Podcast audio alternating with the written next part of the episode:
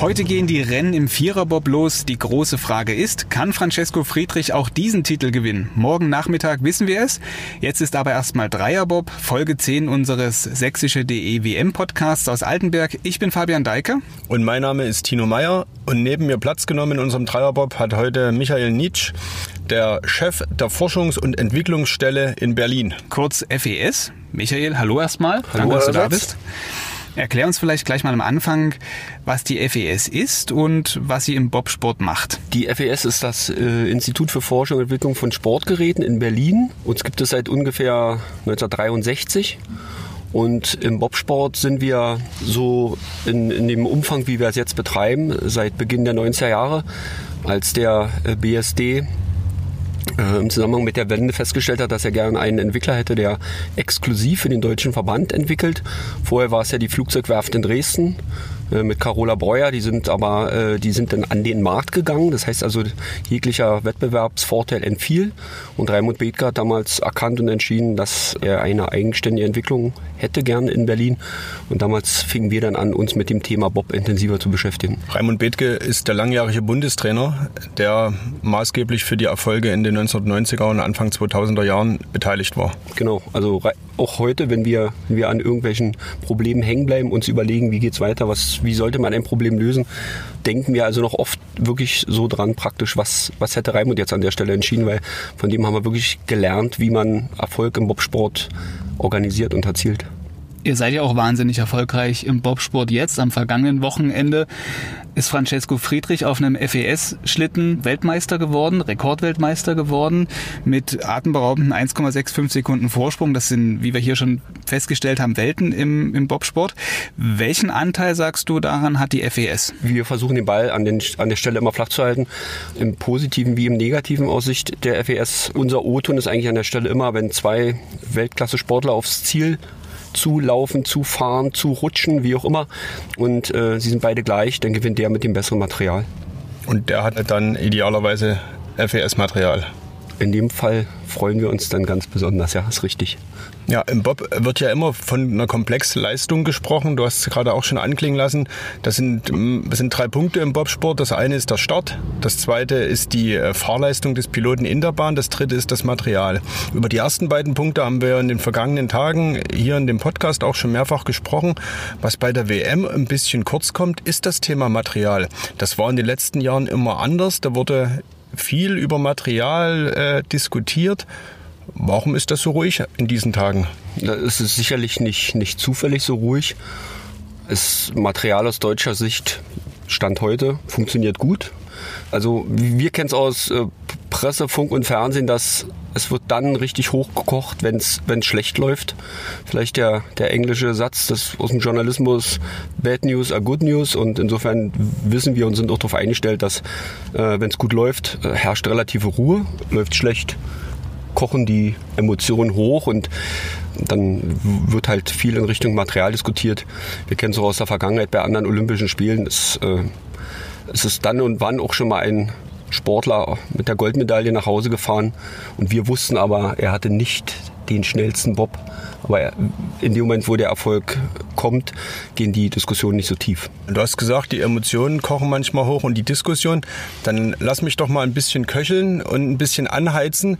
Francesco Friedrich wird am Wochenende in einem Wallner Bob sitzen. Das ist der österreichische Bobbauer und ich glaube ein Konkurrent von euch, von, äh, von der FES. Tut dir das weh? Also persönlich hätte ich mich erstmal sehr gefreut, wenn die äh, Entwicklungsergebnisse, die wir mit dem Franz äh, gemeinsam bisher erarbeitet haben, äh, bei der Weiterentwicklung unseres Gerätes Richtung äh, Peking, wenn die jetzt schon für einen Umstieg gesorgt hätten. Aber wir kennen, wir kennen den Franz eigentlich viel zu gut. Der, der hat wirklich, man hat es am letzten Wochenende gesehen man hat es bei den Olympischen Spielen gesehen. Franzl, der hat äh, Nerven wie Drahtseile, der ruht in sich, der weiß selber, was er kann. Und er hat sicherlich für sich selber gewichtige Gründe, wenn er sich an der Stelle für den Wallner entscheidet. An der Stelle. Da gibt es jetzt äh, nichts anzuheizen, weil anders als manchmal in der Vergangenheit sind also diese Schritte, die zurzeit laufen, also gut abgesprochen und kommuniziert zwischen den Partnern. Da gibt es also gar kein, gar kein Reden groß. Das heißt, Ihr habt einen ganz guten Vierer inzwischen entwickelt, den der äh, Francesco Friedrich in der Saison, glaube ich, auch schon gefahren ist. Ja. Und diese WM kommt jetzt einfach ein paar Tage oder Monate zu früh für einen Umstieg in den FES Vierer? Weiß ich nicht. Da würde ich also jetzt würde ich jetzt gar nicht für Franz reden wollen. Das ist eine Entscheidung, die trifft Franz ganz äh, für sich sicherlich in Abstimmung mit seinen, mit seinen Trainern, mit dem Gerd Leopold. Das ist eine äh, Entscheidung, die akzeptieren wir voll und ganz und äh, wir wissen, dass er gute Gründe hat, das so zu tun, aber ähm, da muss man Franz selber fragen. Ich frage trotzdem gerne nochmal nach. Du hast jetzt schon so ein bisschen angedeutet, es gibt verschiedene Bobbauer. Wie umkämpft ist dieser Schlittenmarkt jetzt genau? Also die, die Bobwelt an sich ist relativ klein, insofern ist auch der, der Kreis der Hersteller relativ klein und äh, umkämpft ist er insofern natürlich, weil wir bewegen uns wieder auf Peking zu und da ist, äh, man rückt immer dann in den Fokus, wenn es um Olympische Spiele geht und da gibt es also so drei, vier Hersteller äh, auf der Welt, die sich in der Weltspitze bewegen und um die Siege kämpfen. Da muss man jetzt nochmal den Namen Wallner nennen. Ne? Wir hatten genau. es im Vorgespräch schon mal besprochen. Bei der Viererentscheidung jetzt am Wochenende wird wahrscheinlich so von der Top 15, Top 20 äh, der wirklich überwiegende Teil einen Wallner Schlitten haben. Genau, der, der Vierer vom, vom Hans Wallner ist äh, aus, auch aus unserer Sicht sicherlich der äh, schnellste käuflich erhältliche Viererbob der Welt zurzeit. Könnt ihr euch mit dem Herrn Wallner an einen Tisch setzen und auch mal irgendwie austauschen? Oder ist das eher so, so respektvolles Ignorieren? Ist das Konkurrenz beschnuppern? Wie ist das? Ähm, da gibt es sicherlich wie immer im Leben ähm, auch mal aktuelle Ereignisse, die, die die Stimmung ein bisschen aufhellen oder die Stimmung verdunkeln.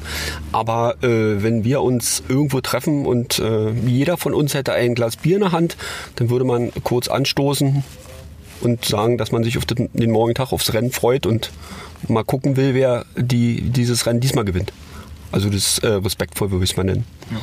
Und das muss man an der Stelle sagen, die ausländische, also nicht deutsche Konkurrenz hat gar keine Möglichkeit, einen FES-Schlitten zu kaufen. Das ist der Unterschied, oder? Genau, liegt im Organisations- und im Zweckcharakter der FES, ähm, dass also Steuergelder dafür eingesetzt werden, dass äh, Sportgeräte entwickelt und gebaut werden, damit deutsche Sportler bei, bei Events Erfolge erzielen und man ähm, eben am Radio oder vom Fernseher als deutscher Sportfan äh, viel Freude dann hat. Ja, nun ist Bobbauen ja wahrscheinlich keine Sache, die man so nebenbei macht. Kannst du uns einfach mal ein bisschen mitnehmen in äh, euer Institut und mal ein bisschen erzählen, wie so ein Bob entsteht, wie lang das dauert und ja, wie die Planungen eigentlich laufen vom wir bauen mal einen neuen Bob bis Friedrich sitzt drin und fährt zum WM-Sieg. Man könnte jetzt in der, in der Geschichte sehr, sehr weit zurückgehen, bis eben, äh, wie ich es vorhin erwähnt hatte, Beginn der 90er Jahre äh, hat man sich also begonnen, mit dem Thema an sich zu beschäftigen. Man muss wie immer im Leben ja erstmal lernen. Also man ist als Berliner ja nicht per se, wird man ja nicht an der Bobbahn groß und äh, hat einen tollen Erfahrungsschatz, wenn man Vati und Opa fragen kann, sondern äh, man muss erstmal anfangen, sich damit zu beschäftigen und, und das ging also ganz langsam los. Teilweise wurde am Anfang auch nur optimiert, da hatte denn der Verband Wünsche, da wurde mal hier eine Klappe gebraucht oder da eine Klappe gebraucht an einem, an einem Bob, den es schon gab und so. Und diese Entwicklung ging immer weiter vorwärts und erster Höhepunkt und äh, erfolgreicher, erfolgreichster Start, den wir damals hatten, war der Gewinn der der Goldmedaille von André Lange in, in Park City bei den Olympischen Spielen in Salt Lake. Und äh, seitdem ähm, bewegen wir uns halt. 2002 war das, 2002, ne? genau. Sandra Kiriasis, damals noch Prokop, gewann also Silber bei den Frauen im Zweier und André äh, Gold im Vierer.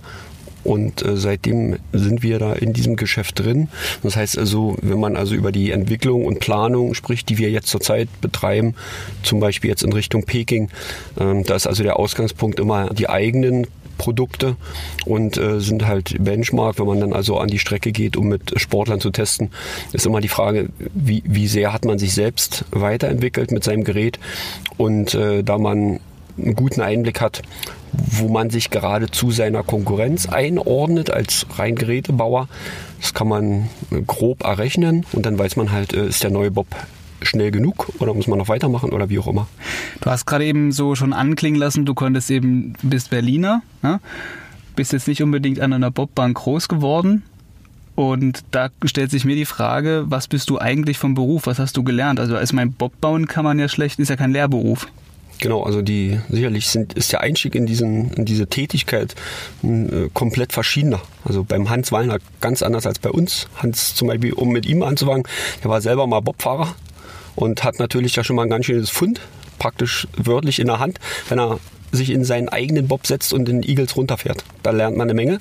Wir sind da auf die Infos unserer Piloten angewiesen. Bei mir selbst äh, passt gut zu dieser Sendung hier vielleicht. Äh, in Dresden studiert, HV Dresden. Bin dann äh, nach meinem Studium in, ins FES gegangen, relativ schnell, kann man eigentlich sagen. Und durfte dann erstmal knappe zehn Jahre mich mich im Radsport äh, betätigen und dann kam irgendwann der Wunsch meines damaligen Chefs, Harald Schale, sagte dann, ich sollte jetzt den Bobsport übernehmen im FES. Und ja, seit, dann, dann lief es ihm 20 Jahre lang in diesem Metier mit allen Höhen und Tiefen. Also von Dreifacherfolgen bei Olympischen Spielen 2006 bis auch mal Nullmedaillen in Sochi.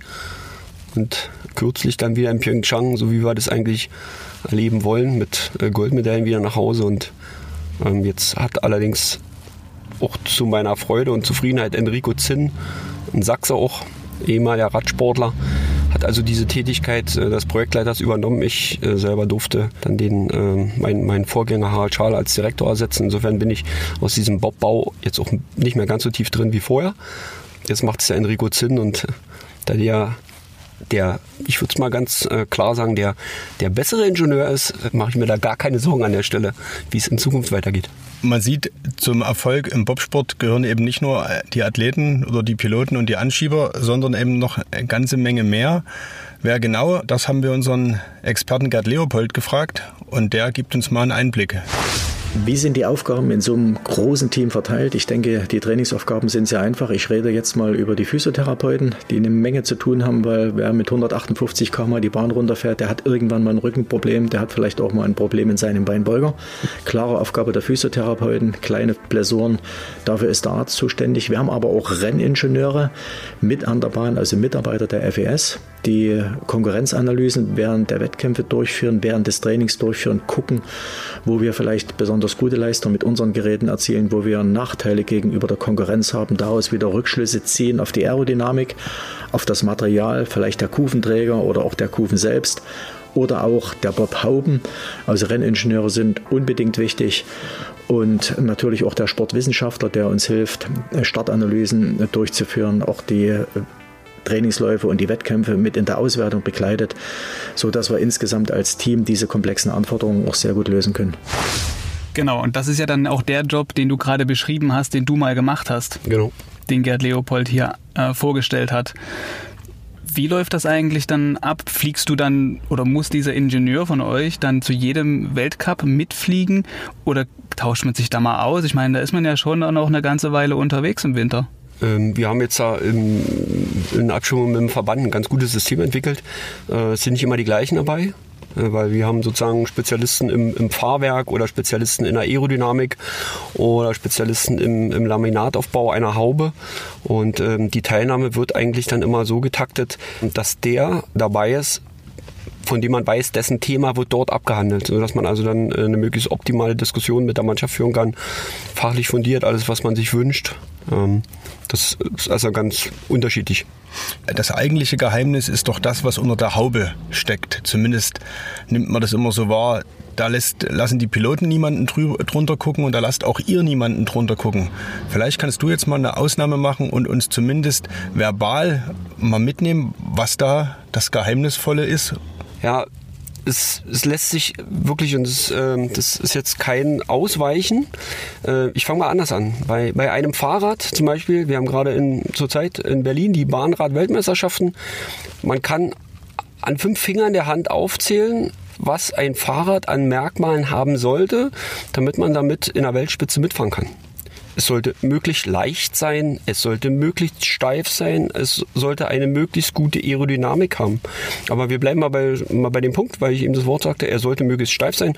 Also bei einem Bob zu sagen, der ist schön weich, der federt gut, oder der ist schön hart, der schwingt nicht so lange nach.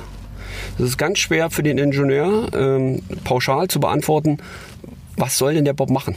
Und äh, auch weil du sagtest, was unter der Haube ist, also es arbeitet dann also mit der Haube zusammen.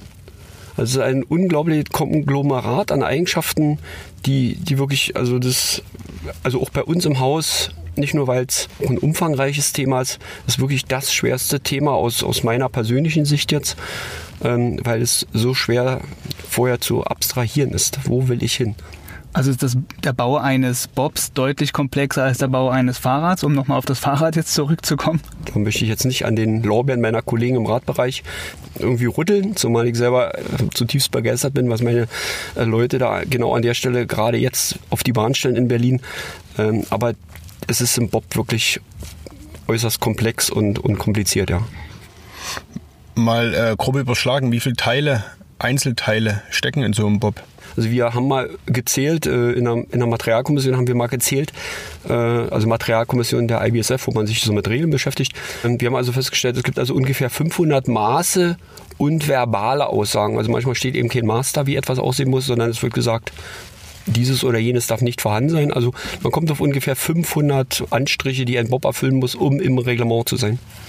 Jetzt kann man sich also vorstellen, wie viele Teile es sind. Also sind einige hundert. Der gute Wintersportler wird ja im Sommer gemacht und äh, soweit ich weiß, wird auch der gute Bob im Sommer gebaut. Wie lange dauert das, bis das fertige Gerät an den Piloten ausgeliefert werden kann? Also in der Regel ist es so, wenn wir aus der Saison herausgehen, bekommt der Verband im Herbst einen neuen oder neue, je nachdem, Prototypen, um sie zu testen.